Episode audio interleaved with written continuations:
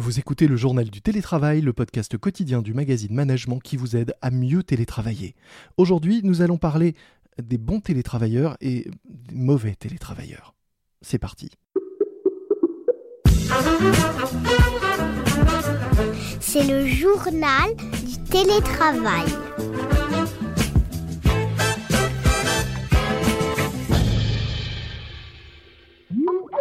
Vous connaissez sans doute le sketch des inconnus, il y a les bons chasseurs et les mauvais chasseurs. Les bons chasseurs, ils chassent et les mauvais, bah, ils chassent aussi. En 2021, on a l'impression qu'on pourrait le refaire avec les télétravailleurs, mais avec d'un côté ceux qui peuvent télétravailler et de l'autre bah, ceux qui peuvent pas, car au final, les deux travaillent.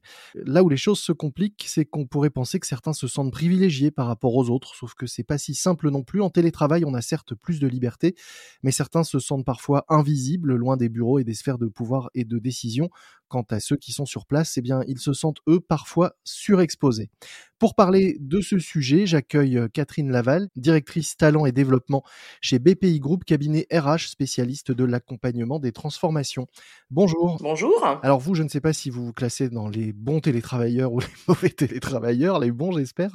En tout cas, vous dites que le télétravail introduit de nouvelles discriminations.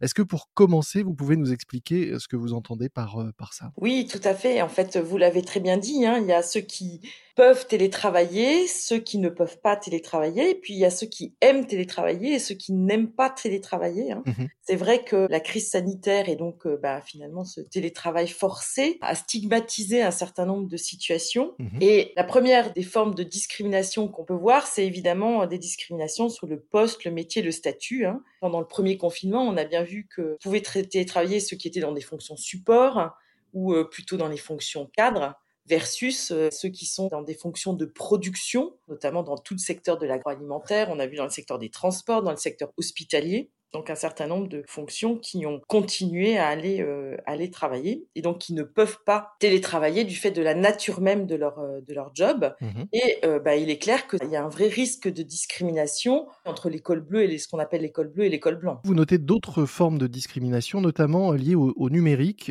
à la fois l'usage des outils et la qualité des outils et de la connexion c'est ça? Oui cette discrimination elle est à la fois liée à ce qu'on appelle euh, la fracture générationnelle, hein, la fracture numérique, les seniors versus les millennials, mmh ce qu'on appelle les digital natives, hein, qui sont bien évidemment beaucoup plus aguerris à utiliser les outils euh, de travail à distance. Mmh Mais c'est pas que cela, c'est aussi euh, la difficulté d'accès au numérique. C'est comment est-ce qu'on peut télétravailler si je suis pas équipé déjà, et puis former aux outils numériques. Mmh et là, dans notre travail au quotidien, on se rend bien compte que cette euh, difficulté ou cette facilité d'accès aux outils, à l'utilisation des outils numériques, c'est pas qu'une fracture générationnelle, c'est aussi une fracture sur euh, l'agilité, la capacité à s'imprégner vite mmh d'un nouvel environnement de travail. Autre sujet, le lieu de l'exercice du travail ou du télétravail surtout.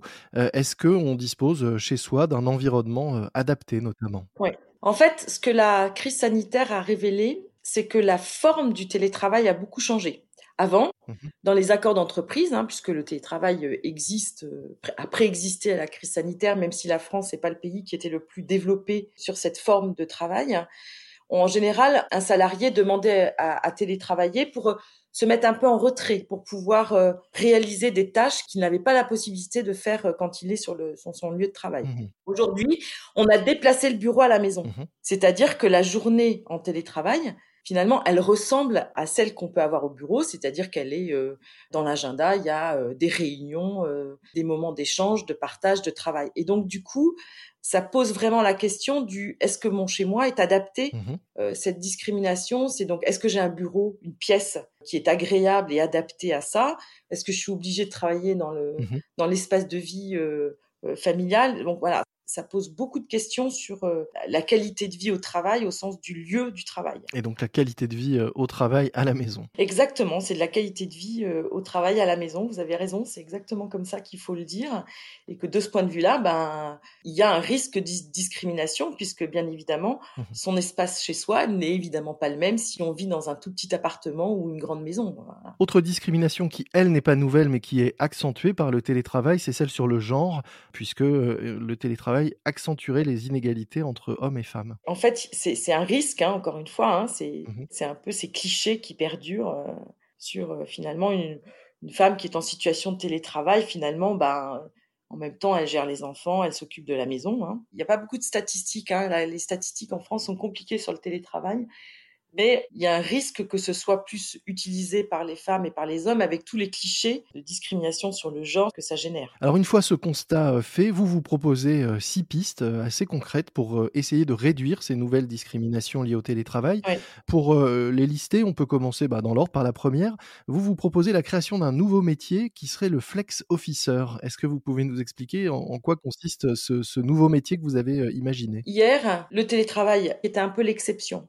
Aujourd'hui et demain, ça ne sera certainement pas la norme, mais ça va devenir une modalité normale de travail. Mmh et donc, ça veut dire qu'on va avoir des modèles un peu hybrides, mmh une organisation dans laquelle on va avoir des gens qui vont être euh, là euh, certains jours, d'autres pas, donc ils vont télétravailler partiellement et travailler au bureau partiellement. Mmh ça suppose vraiment, comme on avait un chief officer happiness là, vraiment qu'on puisse avoir quelqu'un qui, qui gère et qui coordonne et qui organise cette flexibilité du travail dans les bureaux. Alors cette flexibilité, c'est pas uniquement euh, attribuer un poste de travail quand on arrive le matin, j'imagine. Non, non, non, non, non, bien sûr, mais c'est faire comment on met du lien et de la fluidité dans cette organisation. Hein. Mmh Aujourd'hui, on était dans une culture en France où on est, les gens aiment bien avoir euh, euh, leur place avec un peu de personnalisation du bureau.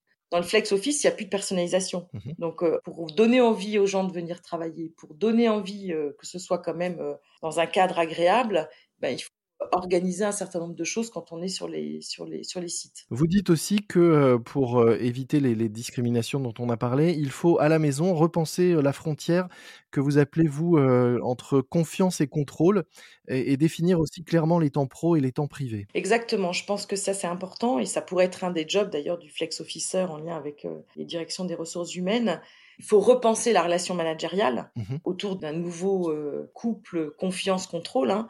Le télétravail, ça nécessite de faire confiance puisque hier, le manager, il, avait ses équipes sous les yeux, entre guillemets, donc il pouvait euh, facilement euh, contrôler les horaires de travail et la façon dont les gens travaillaient. Mmh en télétravail, il n'y a plus la distance, elle crée aussi une forme d'opacité par rapport à ces éléments-là.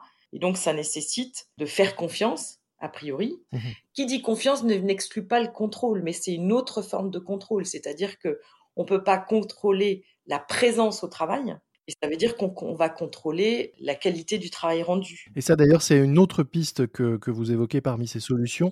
C'est ne plus évaluer la qualité ou la performance en fonction du temps passé sur une tâche, notamment, mais sur le résultat. Exactement. Combien de fois on a entendu, après le premier confinement, oui, il faut, enfin, il faut quand même que, que les gens retournent au boulot. Parce qu'il y a, y, a, cette croyance mmh que euh, la présence physique, le fait de se voir, ben, c'est une façon de, se garantir que les gens travaillent.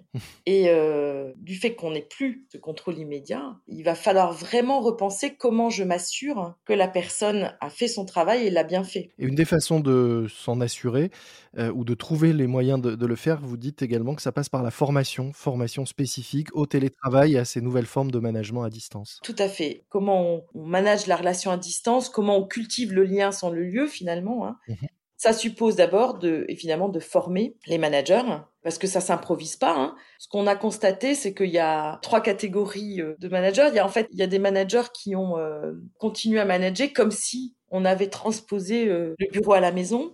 D'autres qui ont, qui, savent pas faire, donc qui ont été un peu en retrait. Et puis d'autres qui ont assez naturellement utilisé des bons réflexes et du coup, ça nécessite vraiment d'accompagner les managers sur euh, les bonnes pratiques pour manager à distance et notamment pour manager la relation et ce couple confiance-contrôle. Mmh et cette formation, elle n'est pas que sur les pratiques, elle est aussi sur les outils d'animation du management à distance. Et je fais le lien avec la discrimination numérique. Tous les managers ne sont pas à l'aise avec les outils euh, numériques, mais aussi les outils d'animation numérique. Parce que, effectivement, animer une réunion en présentiel ou animer une réunion en distanciel, il y a des codes, il y a des bonnes façons de faire et des mauvaises façons de faire. Et donc, euh, il faut vraiment mmh outiller avec euh, la bonne boîte à outils pour les managers, mais aussi pour les collaborateurs. Parce que les ils doivent être aussi formés à euh, finalement comment je gère des relations avec, euh, avec mes collègues. Pour ceux qui voudraient euh, en savoir plus, d'ailleurs, je les invite à écouter un épisode récent de notre podcast où nous avons donné la parole à un prof d'université qui, avec des collègues, a imaginé des façons originales et vraiment efficaces d'animer des cours à distance, mais qui peuvent s'appliquer à des réunions à distance. On parlait de cette animation, ça peut d'ailleurs être un, un rôle du flex officer de trouver des moyens de cultiver ce sens à distance dont vous parliez, et notamment de mettre en place, alors peut-être lui ou sinon après chaque manager, des, moments d'échange informels à distance qui, sont importants. On l'a vu de façon un peu empirique au moment du premier confinement avec ces apéros virtuels, mais vous vous dites que c'est vraiment important de mettre de nouveaux rituels en place. Le travail à distance, en fait, a généré une forme d'efficacité mmh et ça laisse plus de temps à ces temps informels de respiration qui sont importants pour conserver du lien entre les personnes, mmh mais aussi parce que ça fait partie de l'efficacité au travail que de croiser quelqu'un dans un couloir et lui dire tiens au fait euh, est-ce que tu peux m'envoyer ça etc etc parce que j'en ai besoin. C'est vraiment pour ça que nous on a on a monté une formation qui s'appelle euh, à destination des managers qui s'appelle cultiver le lien sans le lieu. Mmh en fait il y a à la fois cultiver le lien au sein d'une équipe et là c'est effectivement euh, apprendre aux managers à, avoir euh, des clés pour cultiver ce lien, mhm. mais c'est globalement au-delà d'une équipe, comment cultiver le lien de manière plus collective dans l'entreprise. Et là, il y a effectivement un rôle de ce flex officer en lien avec les directions des ressources humaines, d'impulser et de proposer des nouvelles euh, pratiques euh, dans l'entreprise. Ça fait le lien avec la dernière recommandation. Quand vous parlez d'impulser, on a parlé de managers et de collaborateurs, mais il ne faut pas oublier les dirigeants. Il y a souvent dans le travail une notion d'exemplarité. L'exemple doit venir du haut. Et vous dites que notamment pour sortir des, des clichés, ceux de genre, dont on parlait d'ailleurs parmi les risques de discrimination, il faut aussi former les dirigeants et faire évoluer leur état d'esprit et les faire évoluer sur le sujet du télétravail et en tout cas les, euh, les ouvrir à ces sujets de discrimination. Tout à fait. Alors je, je, dirais que c'est presque le premier et la première action. Hein. C'est-à-dire que il faut vraiment faire évoluer leur euh, vision. Mmh c'est vraiment ces clichés que quand on télétravaille, bah, finalement, euh, comme on n'a plus le contrôle visuel, il y a cette croyance que les gens euh, partent en week-end. Et d'ailleurs, on le voit bien dans les pistes qui émergent sur les accords télétravail. On va étendre les possibilités de télétravail, mais pas le lundi et pas le vendredi. Là aussi, ça fait partie de cette représentation que quand je télétravaille le lundi, c'est parce qu'en fait, je, je, souhaite prolonger mon week-end. Donc, il y a un vrai travail d'évolution et de transformation des représentations même sur le télétravail. C'est quoi les enjeux? C'est quoi les apports du télétravail? Comment ça doit être encadré? Mais de manière positive. Donc, euh, je pense que faire évoluer les représentations et donc effectivement euh, générer de l'exemplarité, parce qu'on sait bien qu'une organisation et une culture et des pratiques d'entreprise, elles doivent se transformer par le haut de l'entreprise, sinon ça, ça, ça, ne fonctionnera pas. Merci beaucoup euh, Catherine Laval. Je rappelle que vous êtes directrice talent et développement chez BPI Group, cabinet RH spécialiste de l'accompagnement des transformations, et que vous nous parliez aujourd'hui des pistes concrètes que vous proposez pour éviter de créer de nouvelles discriminations en télétravail, avec notamment notamment cette formation Le lien sans le lieu. Euh, nous mettrons euh, dans les notes de cet épisode un, lien justement vers la présentation euh, de cette formation chez BPI Group. Merci beaucoup. C'est la fin de notre épisode du JT, le journal du télétravail de management. N'oubliez pas que vous pouvez nous retrouver sur l'ensemble des applications d'écoute et vous abonner à notre podcast pour être sûr d'être averti dès la parution d'un nouvel épisode. Vous pouvez également nous noter sur certaines de ces plateformes.